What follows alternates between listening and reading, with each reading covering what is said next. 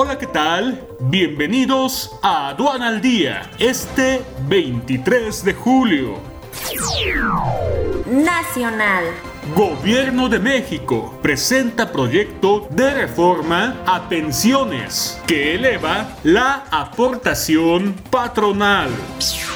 Coparmex celebra respaldo del gobierno a reforma del sistema de pensiones avión presidencial ya está en la Ciudad de México. Sigue a la venta. Diputados eligen a los cuatro consejeros del INE. Votarán nombramiento en pleno.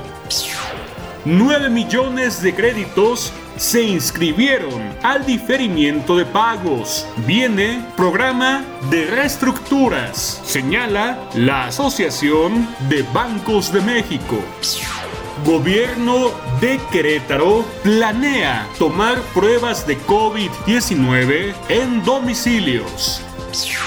Internacional. Vladimir Putin considera contratar cobertura petrolera para su país.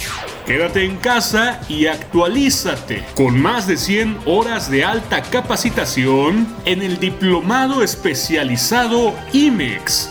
12 grandes módulos totalmente en línea. Inicia este 14 de agosto.